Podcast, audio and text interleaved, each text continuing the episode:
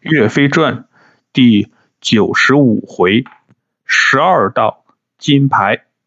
话说岳飞大破金蛇绞尾阵，八大锤大闹诛仙阵，杀得兀竹丢盔弃甲，落荒而逃。岳家军的将士们个个摩拳擦掌，准备乘胜追击，直捣黄龙。打到金国人的老家去，救出老皇帝。岳飞马上写好战报，让人去给皇帝报喜，顺便请求皇帝派人送来粮草，以便做好攻打金国的准备。很快，皇帝的使者到了，使者传达了皇帝的旨意，大大的表扬了岳飞。却并不同意岳飞现在北上继续追击兀主，而是让岳飞在诛仙阵暂时休息，等待命令。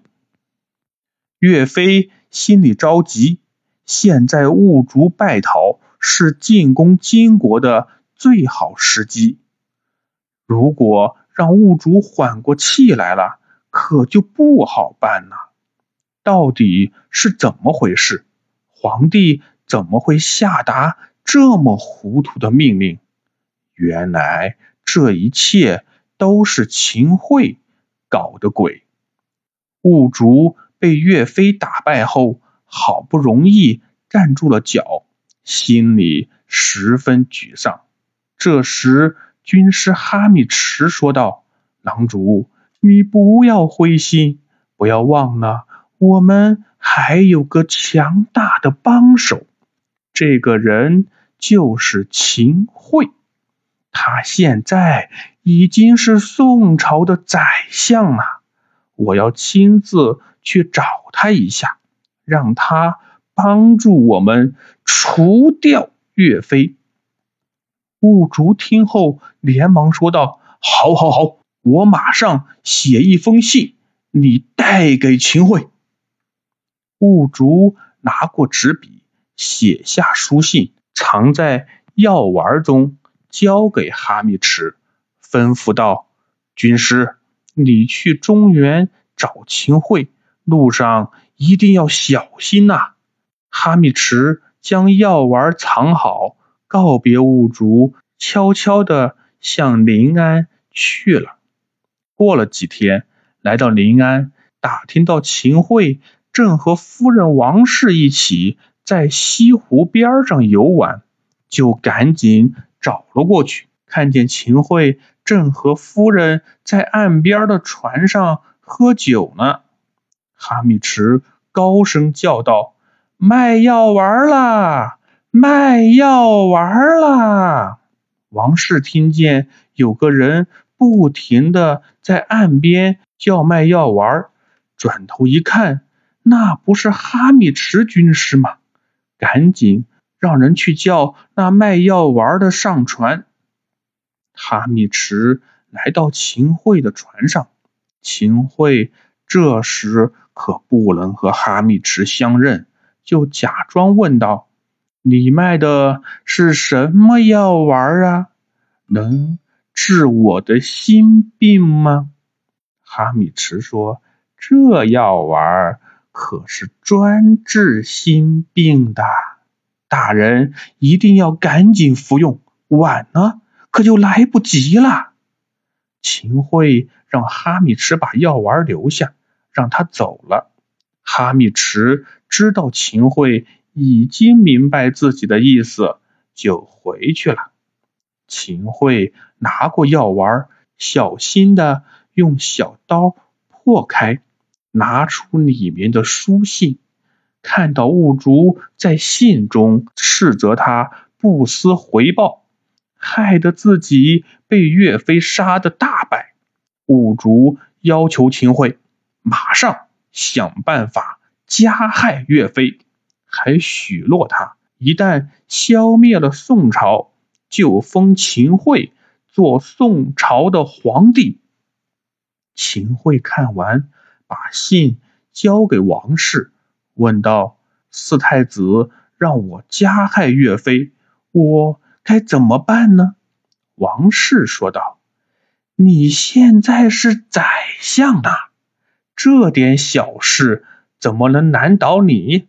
何况之前咱们在酒里下毒的事情已经被刘高识破了。如果岳飞在灭了金国，回来后肯定……”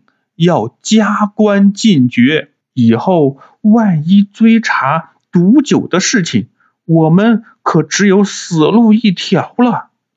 听说现在岳飞正在向皇帝要粮草，准备攻打金国。咱们先不给他粮草，让他暂时在诛仙阵休息，然后再想一条计策，把他们父子。都害了，不就行呢？秦桧同意了王氏的话，赶紧派出使者，要求岳飞在诛仙阵休息，暂停进攻。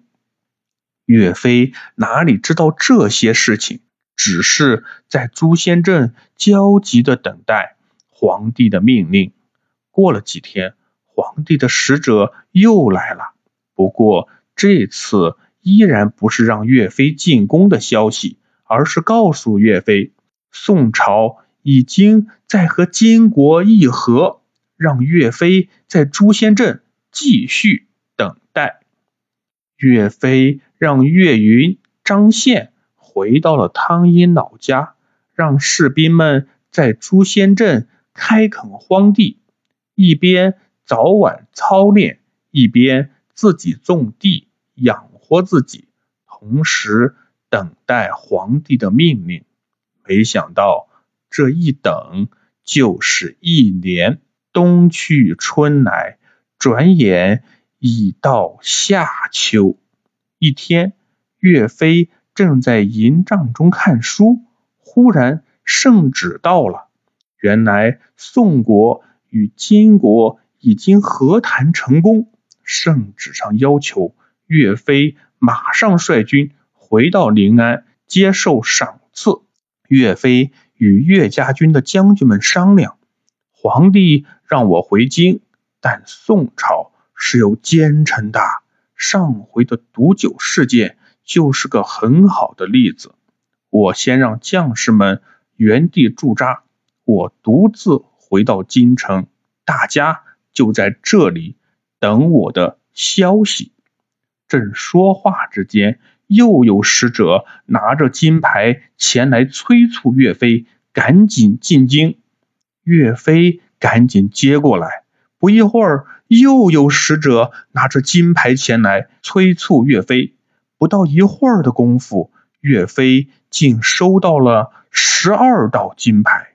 岳飞将帅印交给刘皋，让他暂时替代。自己率领岳家军驻守，岳飞带了四位随从向京都出发。